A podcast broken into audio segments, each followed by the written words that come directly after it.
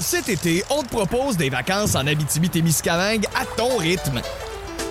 C'est simple, sur le site web nouveaumois.ca, remplis le formulaire et cours la chance de gagner tes vacances d'une valeur de 1500 dollars en Abitibi-Témiscamingue.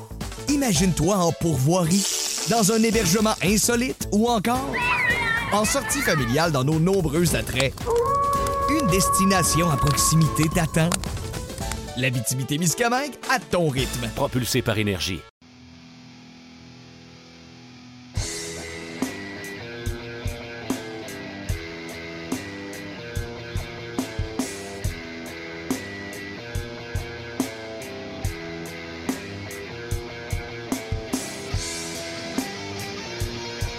RDS Balcon présente le petit paquet.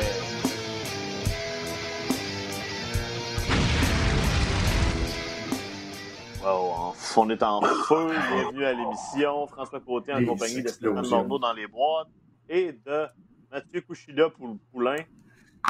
Ah ouais! Ou, Ben oui, c'est- ou- ou Mathieu McFly ou poulain, là, à la base de la Mathieu. McFly, ouais, c'est ça. Il manque juste le hoverboard. euh. Tu sais, ma mère m'avait donné il y a comme trois ans pour Noël cette espèce de veste-là. Là, puis j'étais comme Ah, merci maman, c'est c'est très beau, je vais mettre ça au quotidien. puis ça traîne dans le fond de mon garde-robe depuis. Euh, mais là, tu sais, je- c'était pas la première fois que je voyais Kushida en action, mais c'était peut-être la fois en fin de semaine euh, lors de laquelle j'étais le plus attentif et le plus convaincu de son talent. Donc je me suis dit, je vais l'honorer cette semaine en ressortant cette veste-là qui, qui sent pas nécessairement super bon, là, étant donné l'endroit où elle a été lors des dernières années, mais quand même, euh, le show n'est pas en odorama, alors vous n'êtes pas à la maison, hein, incommodé par la- ça, la première et la dernière fois où tu vas la porter, probablement.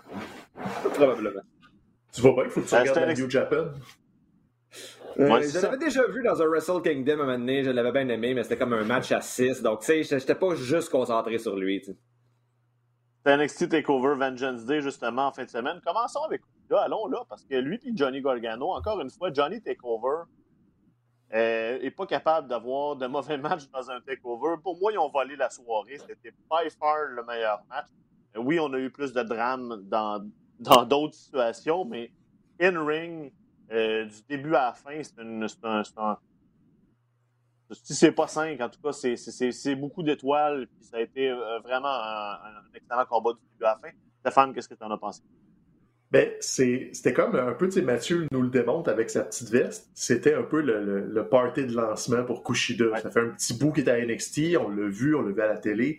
Pas très bon au micro, évidemment, donc faut, faut lui donner un petit peu de jeu là-dessus.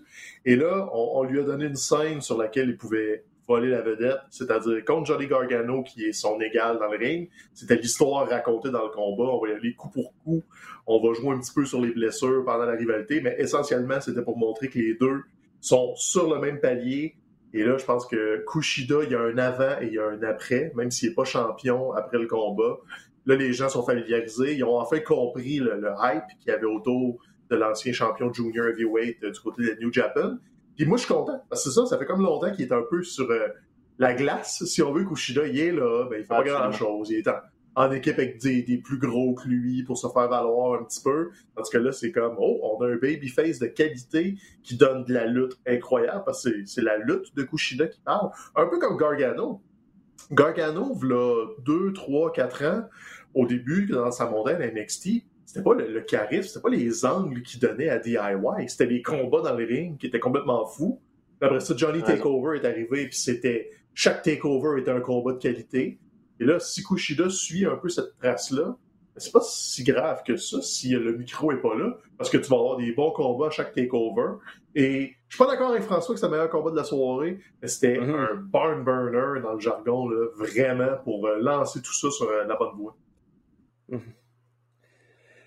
Et je, aussi- un, des, euh, un des lieux communs qu'on entend souvent dans la lutte, c'est ah, ces deux lutteurs-là ont vraiment une belle chimie ensemble. On a envie de les revoir euh, se, battre dans, un programme qui va s'étirer sur, sur plusieurs mois. Mais on dirait que force est d'admettre que Johnny Gargano a une excellente chimie avec systématiquement tout le monde euh, avec, lequel, euh, avec lequel il se bat. Évidemment, bon, l'échantillon qu'on a eu euh, pour, euh, pour Kushida jusqu'à maintenant dans le cadre de NXT est un peu moins, moins important. Donc, on peut espérer que ça va être assez semblable pour lui. Euh, mais euh, oui, beaucoup impressionné par, euh, par Kushida, comme je le disais précédemment. Mais encore une fois, Johnny Gargano euh, continue de, rester très, très haut dans, mon estime. On parlait la semaine dernière donc de son, de son heel turn qui, bon, au début, je pense qu'on était plusieurs à avoir euh, certaines réticences par rapport à ce heel turn-là, étant donné qu'il avait tellement incarné la figure, euh, disons, euh, la figure alpha du gentil dans le cadre de NXT pendant plusieurs années.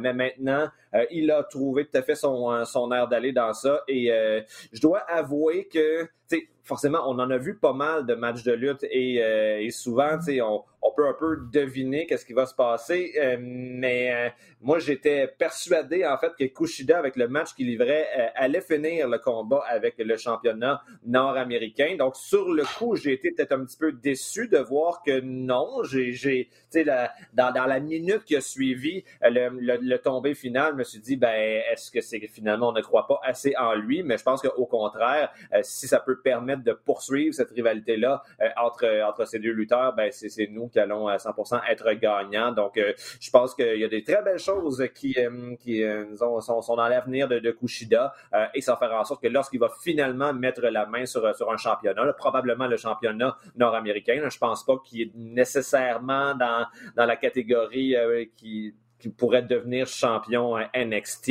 euh, de, manière générale, mais je pense que quand il va devenir champion euh, de, l'Amérique du Nord, ben, ça va être d'autant plus satisfaisant pour nous. Euh, deux choses que je veux mentionner. premièrement, Stéphane n'a jamais de sa bâtard de vie touché à la guitare qui est sur le mur en arrière. Là. Je veux juste que ça soit clair. c'est pas moi. On, on, va, on, juste, on va juste ça, guitare, Stéphane. C'est Oh, fuck all d'accord de Git. Je veux que ça soit Aucun. Aucun. Deuxièmement, euh, bon, ben, tu, tu me pitches Thunder de boss, ça c'était pas ça le meilleur combat de la soirée. Ben, vas-y, arrange-toi d'abord. Parle-en du meilleur. Je suis d'accord avec ça.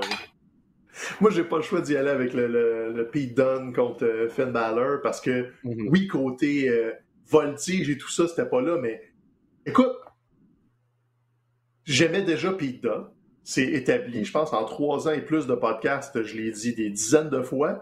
Mais la version vegan en forme encore plus agressive de Pete Dunne, je, fais mon énumération puis je suis un peu émoustillé.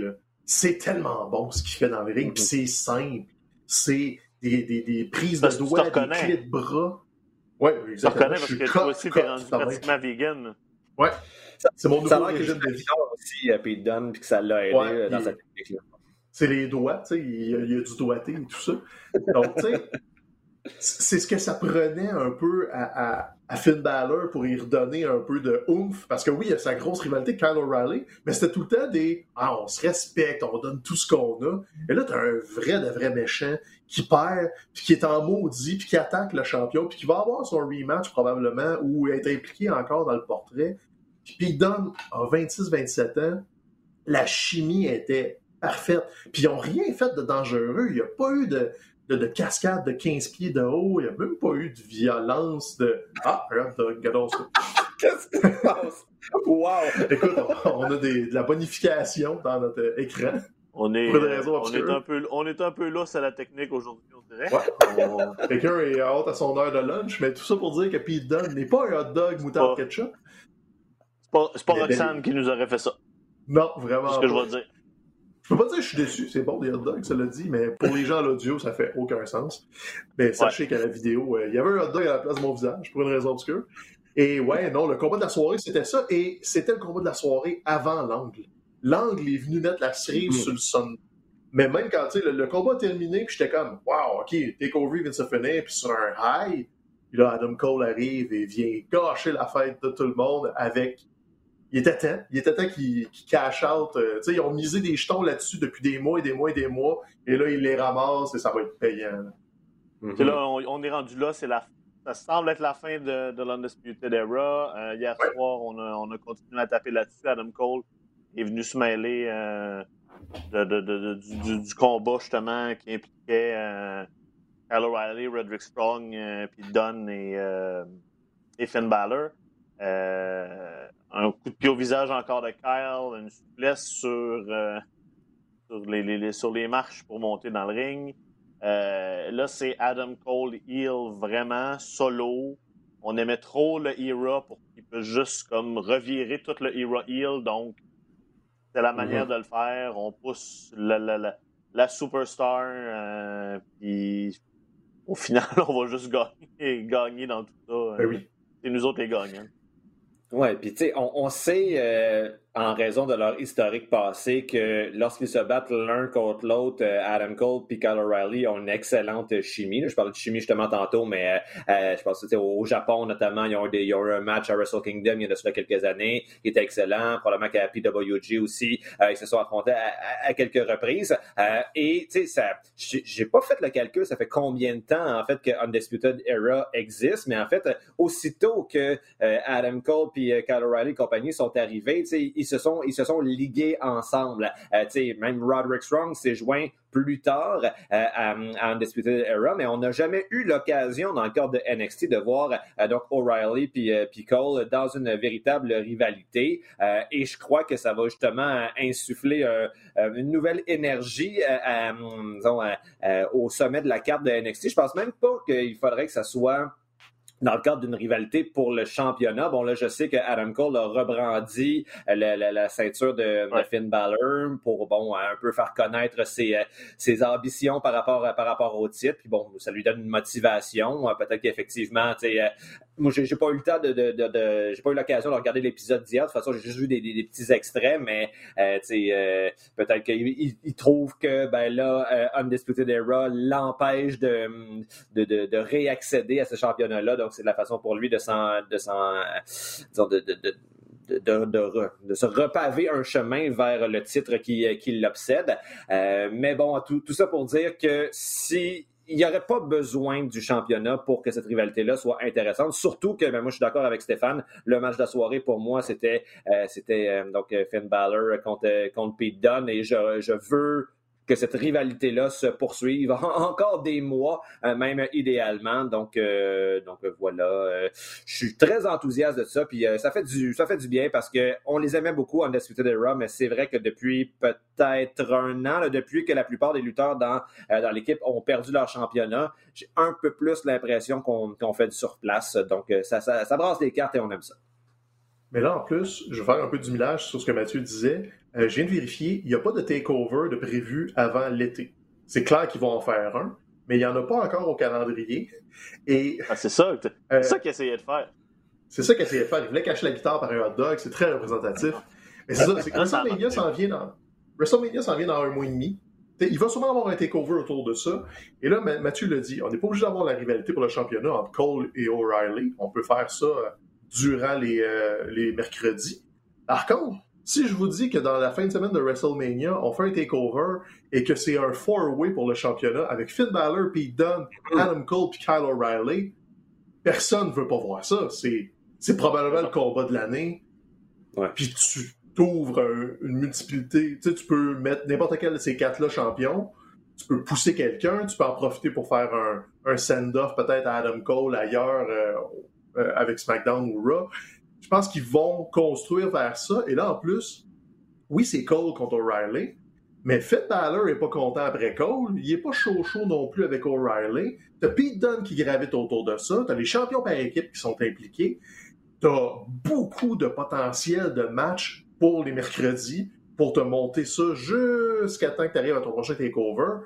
Et ça pourrait être un takeover qui est influencé par cette rivalité-là parce que si tu fais pas le four-way, tu peux faire un match par équipe avec euh, Logan et Burge contre euh, soit les restants dans Disputed Era, soit O'Reilly euh, qui rallie Fish, qui reviendrait de blessure. Peut-être que Roderick Strong restera pas avec Adam Cole, il est un peu entre les deux. Là, ils viennent de se donner un beau terrain de jeu pour les prochaines semaines et il était temps parce qu'ils perdent du terrain contre euh, AEW. Et là, ils vont pas en gagner non plus parce que AEW ont des gros shows qui s'en viennent. Il y a Shaquille O'Neal qui va être là début mars. Eux autres préparent leur gros pay-per-view en mars aussi. Fait qu'NXT, s'ils veulent pas juste être loin derrière, avaient besoin de quelque chose de fort au sommet. Puis un Kushida Gargano, c'est le fun, mais c'est pas ça qui fait que tu restes la dernière demi-heure à regarder NXT. Ça va être cet angle-là. Ça va être Pat McAfee qui va venir jaser une fois de temps en temps par-dessus ça, qui va en jaser à son podcast. Là, j'ai comme l'impression qu'on a enfin un angle de main event à NXT. On avait des bons angles, on avait des bons combats, mais il manquait la petite sauce pour lier tout ça. Un peu comme SmackDown, tout ce qui touche à Roman Reigns, c'est la dernière demi-heure de SmackDown. Mais là, à NXT, il n'y a plus aucun doute. Tout ce qui va toucher à cette rivalité-là va être la fin des émissions. Et as tellement de permutations possibles que là, tu as deux mois de contenu easy, easy. Et tout ça, c'est grâce à du booking à long terme qu'on ne fait jamais à Raw, qu'on fait très peu à SmackDown. Mais là, ça fait des mois et des mois et des mois qu'on l'installe, que Kyle O'Reilly est plus face, qu'Adam Cole est un peu jaloux, qu'il est un peu tanné. Et là, pow! Ton heel turn est là. C'est vieux comme le monde comme façon de faire et ça marche. Encore, faites-le plus souvent. C'est pas compliqué. Vous allez l'avoir entendu ici en premier. Il manquait la petite sauce. Euh, Stéphane, on peut, on peut sortir la bouffe de Stéphane, mais on peut pas sortir Stéphane de dans la bouffe.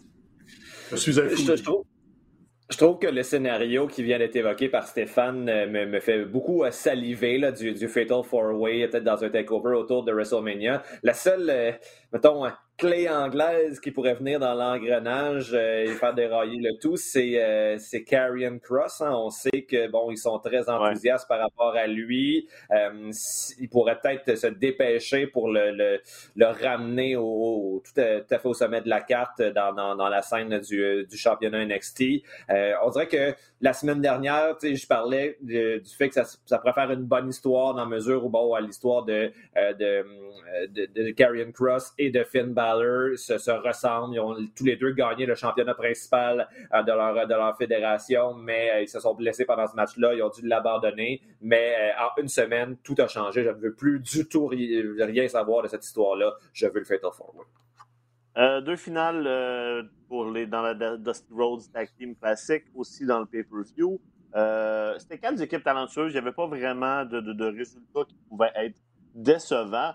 Moi, quand j'ai vu Kai et Gonzalez gagner, j'étais content pour elle. J'étais déçu parce que ça voulait dire que les chances des Grizzle Young Veterans étaient plutôt basses, mm. parce que c'est rare que tu vas faire gagner les deux équipes de méchants. Euh, donc, au final, je pense que Kai et Gonzalez sont des solides options, surtout que c'est pour un title shot dans la, la, la, pour les ceintures ouais. féminines de la WWE. Donc, on a vu Nia Jax et, euh, et, et Shayna euh, à NXT. On va continuer d'enterrer le My Hole jusque là, la, WWE, après l'avoir censuré, a compris que ça avait fonctionné. Fait que là, ils vont nous rentrer ça profond dans la gorge, comme le hot dog tantôt. On va avoir à vivre avec, ça euh, non-stop. Puis, côté des MSK, c'est une super bonne équipe qui mérite d'avoir accès à cette plateforme-là. Quand tu parlais de Logan et Birch, qu'est-ce qui s'en vient pour eux dans un potentiel week-end de Mania? Et mm -hmm. c'est pas mal plus MSK, je pense, qui est dans le chemin. Puis, ils ont fait leur job hier soir dans le segment, justement, des femmes en étant dans le ring avec Beth Phoenix, en mangeant la shot, le gif du, deux autres qui mangent le popcorn. C'est, c'est, ça va. Euh, ça, ça va rester longtemps. Street Profits dans ça. Ouais. Ouais. Hmm. Avez pas vu les Oups.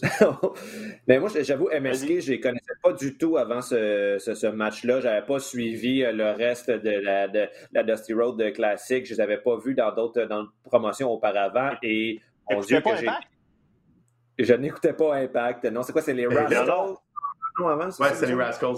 Ah, c'est ça. J'ai été vraiment, vraiment impressionné. C'est sûr que, bon, là, on commence à en avoir vu pas mal des, des lutteurs dont la principale carte de visite est, l'agilité. Ça semble être le, le, cas pour eux, mais euh, euh, beaucoup d'inventivité, euh, plein, plein, plein de manœuvres que je n'avais jamais vues auparavant, beaucoup, beaucoup d'énergie. bon, là, c'est ça. Là, la question qu'on se posait ce soir-là, c'est est-ce qu'il va avoir la, la, la, personnalité qui va venir avec, qui va leur permettre de, de, de rester, de rester pertinent? Euh, ce, ce, selon ce que, que j'ai pu voir qui s'est passé euh, à NXT cette semaine, ben oui, du, du moins, c'est pas un trou noir de charisme de leur côté. Là, il y a quand même quelque chose avec quoi on peut on peut travailler. Donc, euh, je suis très, très enthousiaste de voir qu'est-ce qui va, qu'est-ce qui va se passer avec eux. Puis je trouve que c'est vraiment une belle histoire de, de, de voir que c'est une équipe qui a fait son entrée dans NXT euh, à travers ce tournoi-là. Donc, d'entrée de jeu, on pouvait peut-être douté de leur chance de vraiment l'emporter en bout de ligne, surtout que, bon, on avait l'impression que le push qui avait été réservé à, à Young Veterans avait été malheureusement stoppé par le passé. Donc, c'est comme, on avait l'impression que la compagnie leur, devait à Grizzled Young Veterans une victoire, mais finalement, on n'est pas donné dans cette direction-là. Ça m'a surpris, puis j'ai euh, j'ai fini ce match-là, donc très, très, très heureux. En fait, globalement, c'était une excellente soirée de lutte oh, qu'on a eu dimanche passé. Juste euh, pendant, pendant que j'ai euh, pendant que j'ai le micro, quelques mots sur le match euh, féminin, le match par équipe féminin. je, je l'ai trouvé quand même globalement assez bon, mais contrairement au match masculin, on dirait que il, ça, paraissait qu'il s'était beaucoup préparé avant. On dirait qu'il était moins fluide. Je sais pas si c'est euh, c'est parce que c'était les, euh, les, les lutteuses qui ont globalement un petit peu moins d'expérience, notamment Shotzi Blackheart. Ça fait pas super longtemps, je pense, que dans, que dans le milieu. Euh, donc il y avait plein de bonnes idées, mais des fois on dirait qu'on qu'on sentait on sentait un peu l'écriture qui était en dessous du match, chose que j'ai pas trouvé du côté du, du match masculin. mais malgré tout, Shotzi Blackheart, même si elle n'est pas la meilleure technicienne. Euh, je trouve que c'est très difficile de rester insensible à la passion qui sort de cette lutteuse-là. On a l'impression vraiment que c'est vraiment une, femme qui a décidé d'y aller all-in, qu'elle n'a pas peur de rien. Elle bouge de façon un peu, un peu clunky, mais il y a comme quelque chose, tu sais, comme son amour de la lutte. Euh, vraiment irradie autour d'elle. Donc, je pense que ça, ça va être suffisant pour lui assurer une très belle carrière. Donc, je suis quand même très, très curieux de voir ce qu'ils vont faire avec elle au cours des prochaines années. Stéphane, euh, on avait aussi du côté du championnat féminin, euh, Tony. Euh, notre Tony était là contre Yoshirai mm-hmm. et Mercedes Martinez. On continue. Yoshirai est la figure de proue de la division féminine à NXT. Elle a défendu, mais on est content de voir Tony quand même dans cette situation. Ouais, c'est ça. Je pense que là, la question, c'est plus de savoir qui va la détrôner. Ça fait quoi, huit mois? Quelque chose comme ça qu'elle est championne. Ça fait un bon bout. C'était vraiment le combat le moins intéressant de la soirée. Puis euh, c'est le combat qui a eu le moins de temps aussi. Mais l'histoire était claire. Il y avait deux méchantes, puis les deux n'ont pas réussi à battre Yoshirai. C'est correct. Ça, fait son travail. Puis, tu sais, euh, Mathieu l'a dit dans la, la, classique par équipe. On voulait mettre en vedette Shotty Blackheart. On a l'intention est claire aussi que Raquel Gonzalez va être une grosse joueuse dans la division prochainement. Fait que c'était un, peu une façon de, bien les établir.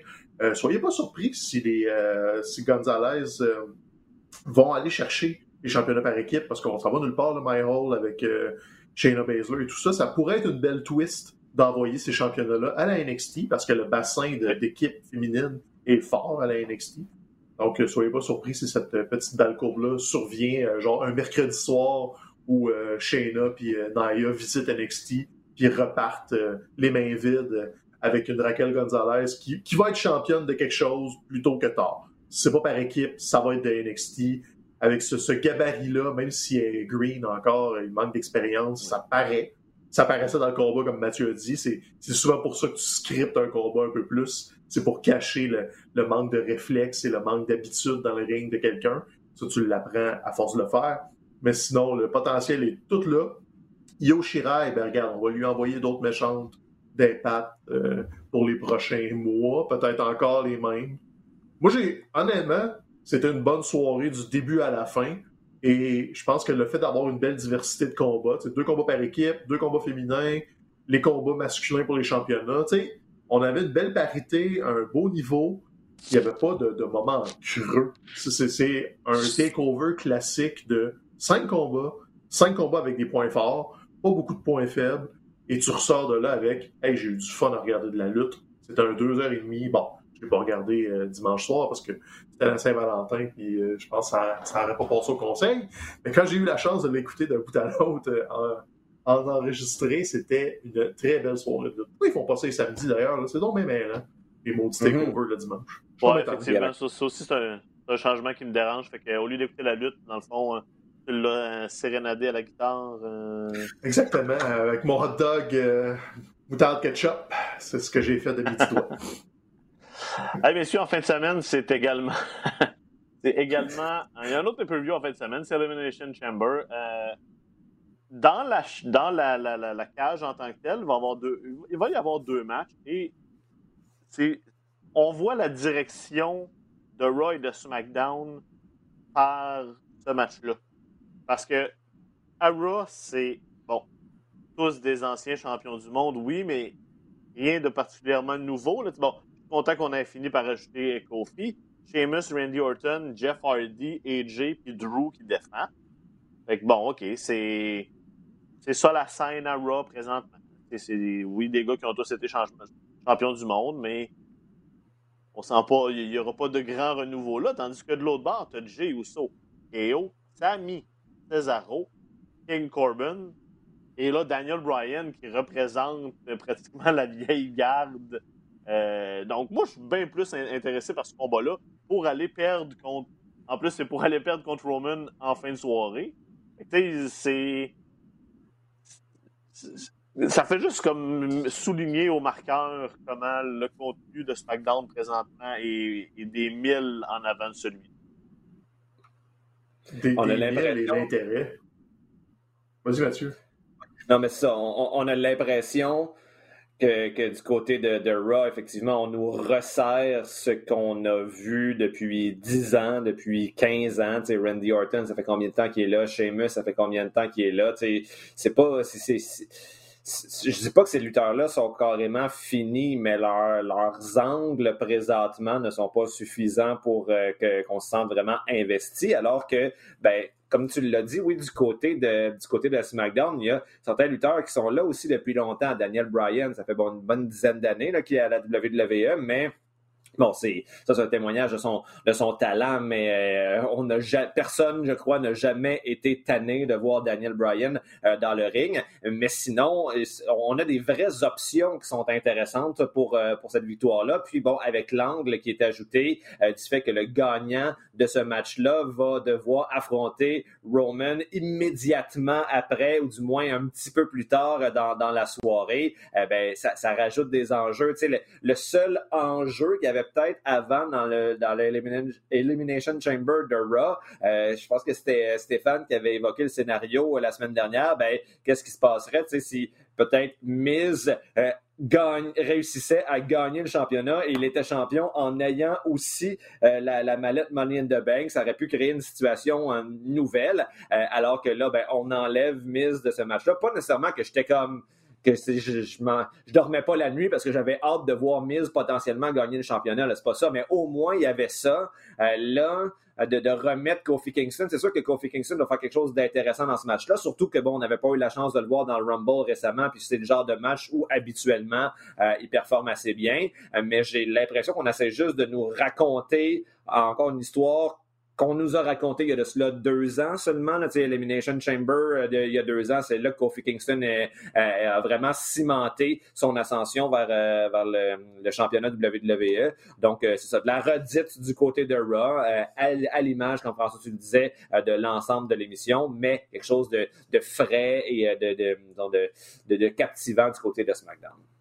Même, même, sur ton point. même s'il y a King Corbin, là, fait que par, rapport à Miz, par rapport à Miz, je suis pas nécessairement d'accord. Je pense que ça faisait pas de sens Word dans le combat quand il y a hmm. la mallette et techniquement tu t'enlèves ou tout le, le, le, suspense de ce qui va venir cacher in. Euh, je suis aussi pour l'inclusion de Kofi, justement à cause de là deux ans. Je pense que c'était intéressant de, de, de, de, le ramener dans cette situation-là, dans le, dans le combat, comme tu dis, qui avait mis, euh, avait mis son, son ascension euh, en marche. Euh, Stéphane, c'est quoi ton, ton regard envers tout ça? Ben écoute, je pense que sur papier, il y a du potentiel, mais tout va être dans l'exécution. Parce que là, la, carte est mince, c'est vraiment juste les deux chambers, le championnat des États-Unis et le championnat du monde après. Et tu sais, là, mon intérêt est très bas parce que j'ai pas vraiment confiance que le résultat va être intéressant. Mais si la soirée se déroule bien et que le, le, booking est logique, parce qu'il y a des façons de le faire logique. Tu peux construire ton Raw ou justement euh, de mise en profit pour ressortir avec le championnat, ou Drew s'installe comme un vrai de vrai champion, ou Kofi surprend. Tu sais, tu peux faire une histoire le fun et en deux mois te revirer et avoir un combat à WrestleMania qui est intéressant c'est le problème, c'est que le, du côté de SmackDown, même si la ligne est bonne, Roman Reigns attend l'aspirant brûlé mort d'Elimination Chamber à la fin de la soirée. On se doute que peu importe qui va être mis dans cette position-là, il n'y aura pas un après. Parce que c'est Edge qui va affronter Roman Reigns à WrestleMania, c'est pas mal coulé dans le béton. Donc, tu sais, t'épluches les scénarios. Disons que c'est KO qui sort du Elimination Chamber, puis qu'on appuie encore sur le fait qu'il abandonne jamais, puis qu'il se relève tout le temps, puis qu'il est une force constante. Mais il va arriver contre, contre Roman et encore perdre. Donc, ça, ça va peut-être lui nuire un petit peu. Si c'est Daniel Bryan pour lui donner l'espèce de, de petite poussée dans le dos avec un combat de championnat du monde, mais s'il perd après ça, il peut pas juste dire Ah ouais, mais là, j'étais fatigué, je, je vais me mériter un combat revanche. Il sera pas inclus dans le plan à WrestleMania. À moins qu'il fasse un three-way ou quoi que ce soit, mais c'est un peu le défaut de ça, c'est que c'est bon pour Roman Reigns, c'est bon pour son personnage, de je suis le chef de la table, je décide des affaires, puis je vais vous donner un combat de championnat, mais c'est mes conditions. Ça, c'est bon pour lui, mais tu amenuises un petit peu après ça tes aspirants. C'est le mhm. problème. Donc, tu sais, les, combats individuellement vont sûrement être le fun, mais j'ai un peu peur que l'existence même de ce Elimination Chamber-là n'aura pas de suite à Raw et SmackDown dès la semaine d'après, parce qu'on va s'enligner sur Fastlane et tout ça. Donc. C'est ça. Je veux, je veux exactement balancer là-dessus. Euh, parce que là, du côté de SmackDown, logiquement, à cause de Fastlane, logiquement, tu fais gagner KO ce soir, euh, en fin de semaine, à Elimination Chamber. Là, Reigns le rebat rapidement encore, mais là, KO a encore un case pour pouvoir avoir un match. Tu finis cette rivalité-là à Fastlane pour après ça permettre à Roman Reigns de s'en aller vers probablement Edge à WrestleMania. Ça m'amène la question. Arn Anderson, cette semaine, en a répondu, dans quelle situation il répondait à ces questions, mais il a mentionné à quel point euh, Fastlane en particulier, mais même Elimination Chamber sont des pay-per-view de trop, euh, dans le sens que il devrait, selon lui, et je pense aussi selon nous, ne devrait pas nécessairement y avoir de pay-per-view entre le Rumble et WrestleMania. Mm-hmm. Non, absolument. Et en plus, cette année aurait été la meilleure année pour le faire parce que tu es dans le Thunderdome, tu ne bouges pas. Donc, mettons que tu veux faire Elimination Chamber quand même, mais tu dis, ce vendredi à SmackDown, Elimination Chamber, t'en fais un happening euh, à la télé. Parce que de toute façon, le network, les abonnements, on s'en fout, c'est Peacock qui ramasse tout ça. Il n'y a pas d'incitatif à avoir un pay-per-view le dimanche. C'est plus une vieille habitude qu'un incitatif. Donc, tu sais, on dirait que Vince McMahon est super bon pour faire de l'argent, mais il est très mauvais pour casser ses vieilles habitudes. Fait que là, on a décidé qu'on faisait des pay-per-views les dimanches, puis on en fait 12-13 par année. On recule jamais. Donc, tu sais, quand un actif est là, c'est quand même impossible de leur virer de bord. Puis Arn Anderson a raison. Ces deux pay-per-views-là, ça pourrait être euh, dilué dans Raw et SmackDown à petite dose avec Ah, on va mettre un combat de championnat, Raw la semaine prochaine, three-way, manquez pas ça.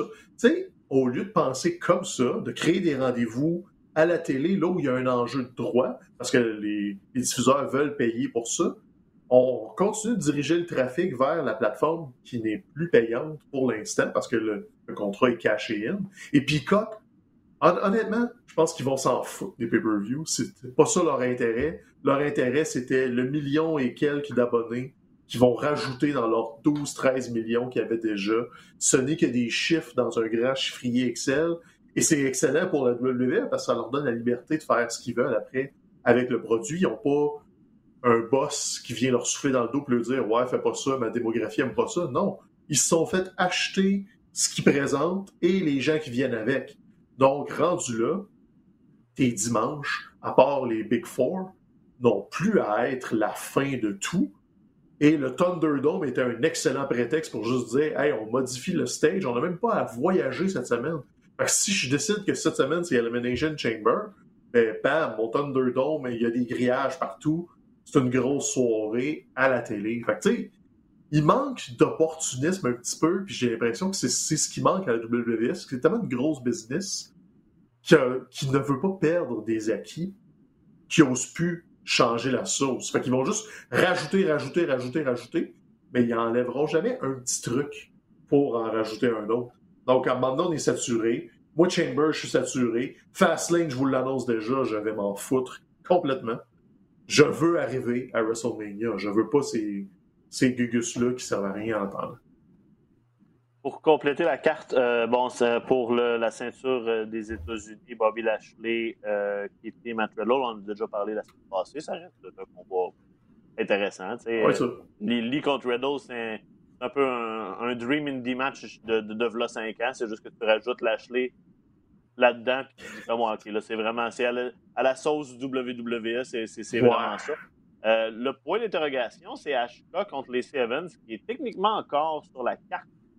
Euh, mais là, l'annonce euh, l'annonce de Lacey Evans qu'elle est enceinte à Raw cette semaine, oui, c'est cette semaine. Oui. C'est, une legit, c'est une vraie. Je cherche comment dire pregnancy. C'est cas, elle est, Une vraie grossesse. Une grossesse. Une vraie grossesse, merci. Euh, donc, C'est c'est. pas de Ric Flair, by the way. Mais non, exactement, merci de le mentionner. On... Ben, Tu brises Ric le Flair kayfabe, a Stéphane, sans arrêt. nouvelle comme si c'était lui qui était, qui était le père. Là. Il semblait être comme, Oui, oui, oui. mais- Mais non, elle est enceinte de, de- avec son, son réel conjoint. Euh, donc, on peut s'attendre à ce que ce combat-là n'ait pas lieu. Donc, mais là, c'est encore dans les airs. On n'a pas présentement, officiellement, le combat est à la carte. Donc, Mhm. est-ce que vous avez. une twist, là. On risque de juste runner une storyline pendant le pay-per-view là-dessus, puis it. Bon, ben, je pense qu'officiellement, dès que la, la grossesse est confirmée, euh, tu peux plus avoir le- de licence pour lutter. là. Je pense qu'il euh, n'y a Big. pas une période Et tampon. C'est pas comme au tennis où Serena Williams peut aller gagner un grand chelem enceinte. là. Je pense que pour les sports de contact, on tire tout de suite euh, sur euh, Ouais. la, la prise. là. Ouais, Becky était Une partie chance. très vite aussi quand, elle- quand elle l'avait appris. Exactement. C'est juste, logique. Elle l'a annoncé, elle a laissé sa ceinture, puis elle est partie. là. donc, euh, peut-être que Becky Donc, c'est ça pour? Elimination Chamber. Ça, ça- c'est- ce que c'est. On verra si la semaine prochaine, on dira on pensait que c'était ce que c'était, mais que c'était pas que ce que c'était. C'est dur à dire. On le dira peut-être pas demain. mais- moi, la, la- la seule balle courbe qu'on pourrait voir euh, dans le, Oh. le- l'Elimination Chamber de, de Smack- Hey, c'est la deuxième fois en fait que l'expression balle courbe est utilisée aujourd'hui. On, dit, on dirait que c'est prévu, mais ce n'est pas le cas. Euh, On mais, dirait. euh, ça serait, euh, comme tu, comme tu disais François, bon, le choix logique pour le match masculin, ça serait KO en raison de l'historique avec Roman Reigns. Euh, mais il y a, euh, on a tendance, c'est peut-être parce qu'on on pense trop au passé. On a, chaque fois qu'on a voulu s'attacher à lui, on a été déçus. Mais Cesaro est quand même sur une belle lancée. On, on- on sait très Ouais. bien que Cesaro ne, de- ne, ne battra pas euh, Roman Reigns. Mais qu'est-ce qui pourrait être un scénario un peu novateur serait que bon Cesaro contre toute attente finisse par remporter l'Elimination Chamber. Et il a un match quand même moins court que ça à quoi on pourrait s'attendre après, ce qui ferait en sorte qu'il pourrait avoir un match revanche à Fastlane. Ça serait du remplissage. On s'entend qu'il gagnera jamais, mais il faut occuper Roman Reigns euh, d'ici euh, d'ici WrestleMania. Puis bon, l'histoire avec euh, Kevin Owens semble, je pense pas qu'ils ils vont trouver des, idées pour disons, réinsuffler une nouvelle énergie dans ça. Donc, ça pourrait, en tout cas, être une bonne option pour construire Cesaro et le diriger vers un match peut-être un peu plus prestigieux dans le cadre de WrestleMania. Surtout que WrestleMania va être en deux soirs encore cette année. On va avoir besoin de- d'une certaine quantité de matchs là, pour meubler ces deux soirs de lutte-là. Donc, c'est- peut-être de la pensée magique, là, forcément, mais euh, c'est une des raisons pourquoi je continue d'écouter de la lutte. J'espère quand même qu'ils vont euh, toujours réussir à me surprendre. Ah, donc, je m'accroche un peu à cette idée-là. Côté de Dynamite, euh, hier soir. Oui, oui, oui, Mathieu. Vide d'espoir et d'eau fraîche. Euh, du côté de Dynamite, la principale chose qui, est- qui en est ressortie, euh, bon, c'est l'annonce d'un rematch pour Revolution entre euh, Moxley et Omega. On s'y attendait, c'est pas nécessairement une surprise. Sauf que là, Kenny Omega a levé la barre en annonçant un exploding barbed wire deathmatch. Donc, ah oui. Ça, c'est du throwback. Le, le deathmatch est quelque Euh, chose qui expliquer. n'est pas. Ouais, c'est ça. Ben, c'est ça. Je vais lancer Stéphane là-dessus, justement, parce que le deathmatch n'est pas euh, quelque chose qui est extrêmement familier en Amérique du Nord, en- à l'extérieur de, de quelques petites fédérations comme la CZW, puis des, des, petites- des plus, plus petites fédérations plus hardcore qui le faisaient. Euh, on en a vu un peu plus ces dernières années au niveau de, sur la scène britannique. On en a vu plus au Japon historiquement. Euh, à quoi on peut s'attendre d'un deathmatch entre ces deux gars-là, surtout de la part de John Moxley, qui a un passé là-dedans en plus. C'est pas. euh, ça sort pas de nulle part. Honnêtement, bord. sais, j'ai. C'est une autre époque, les deathmatch. Je pense que j'aimais beaucoup plus ça quand j'avais 20 ans et euh, que c'était encore le, le, le, le, buzz au début des années 2000, peut-être. Mais j'aime beaucoup le clin d'œil pour les, les plus fans de lutte. Kenny Omega est un geek de lutte, OK?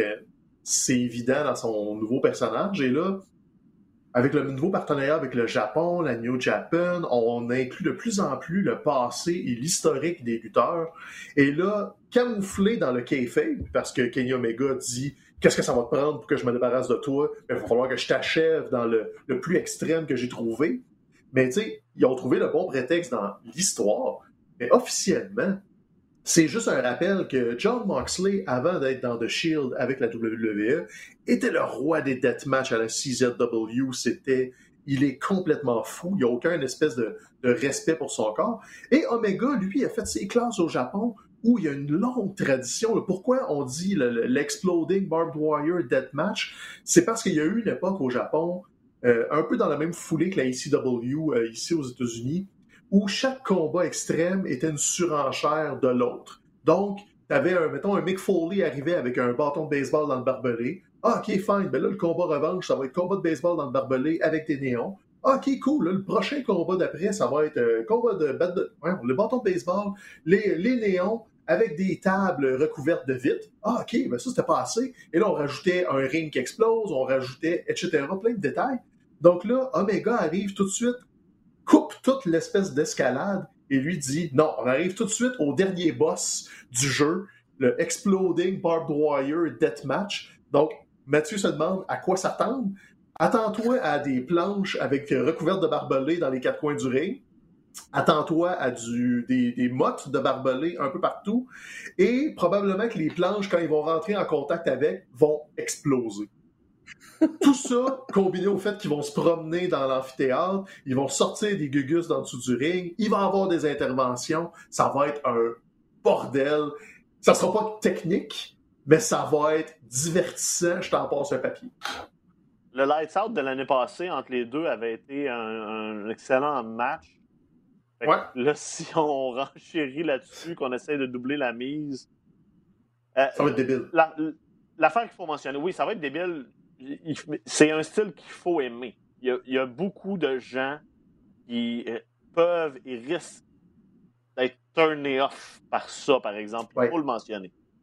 Moi, mon historique avec les matchs hardcore, c'était plutôt ça. C'était comme, bon, OK, ça, c'est euh, mon moment de, m'en aller de, la soirée ou de changer de poste. Mais étant donné, compte tenu du talent, par contre, des deux lutteurs cette fois-ci, je pense que lui, je vais lui donner une chance. Puis, faut pas oublier que ça reste la All Elite. Donc, ils sont déjà allés loin un peu, mais je pense pas qu'ils vont aller plus loin que Cody contre Dustin, par exemple, ou Cody a saigné abondamment, tu sais, ou le, Lights Out match entre Moxley et Omega. Ils ont déjà poussé cette barre-là, je pense, le plus loin qu'ils peuvent. Parce qu'ils vont, comme Mathieu, ils vont perdre l'auditoire à TNT si euh, Moxley s'ouvre le front avec un, un néon coupé en trois. sais, Ils peuvent pas aller aussi loin que ça. Mais je pense que les gens sont capables de voir, par exemple, un Moxley prendre un One Wing Angel sur un panneau de barbelé qui explose. Ça sera pas gore. Il va, il va, il va pas, on va pas regarder ça entre nos doigts comme ça en se disant Oh, il va se faire mal pour vrai, il va mourir dans le ring. Non, non. Il va avoir du sang, ça va être violent, mais je pense pas que les gars vont prendre des risques comme à la fin des années 90, c'est ce qu'on avait peur, c'est que là, les coupures étaient tellement sévères, tellement profondes et tellement approximatives parce que c'était juste, on va empiler un paquet d'affaires une par-dessus l'autre, on tombe là-dedans, puis advienne que pourra. Ça a été la mort de ces fédérations-là. C'est que là, toutes les petites fédérations recréaient ces patentes-là. Au Québec, on n'y a pas échappé. Et là, ça créait des blessures legit. sais, pour 150 personnes dans un gymnase, tu vas pas aller te trancher à carotide avec un néon. C'est comme... Cette ligne-là a été franchie. C'est ça. Donc, la ligne a été franchie tant mieux, on ne le fait plus, mais je pense qu'il y a une façon de le faire sans aller jusqu'à cette ligne-là. Et j'ai assez confiance que Omega et Moxley ne veulent pas risquer leur famille, leur carrière, à aller trop loin. Mais je pense qu'ils sont capables d'aller juste sur la ligne de l'inconfort pour qu'on s'en souvienne, que ce soit mémorable et que ce soit quand même tout un spectacle. C'est ça, il faut que Moxley pense à René. quand il faisait ça, là, jadis, là, il avait pas, euh, sa femme n'était ben pas enceinte. la game a changé. Donc, euh, Elle, elle n'aimera pas ça sur Twitter. Ben, c'est ça. Euh, d'autres, euh, d'autres, choses qui sont passées intéressantes aussi à Dynamite. Bon, euh, on continue, là, on a eu plus de détails euh, sur l'histoire du fameux contrat là, entre euh, Matt Hardy et, euh, et Hangman Page. Là, finalement, là, ils vont avoir de l'argent en jeu dans leur match au pay-per-view. Moi, ce que j'ai trouvé intéressant, par exemple, c'est que le Dark Order est venu aider Hangman Page euh, quand, quand il était dans le trouble. Donc, tu sais, on continue de, de- subtilement de, de- aussi de, de, de continuer cette histoire-là on the side. Puis, avec le Dark Order qui est fait, ça j'espère qu'un jour il va officiellement joindre les rangs. Ça serait cute.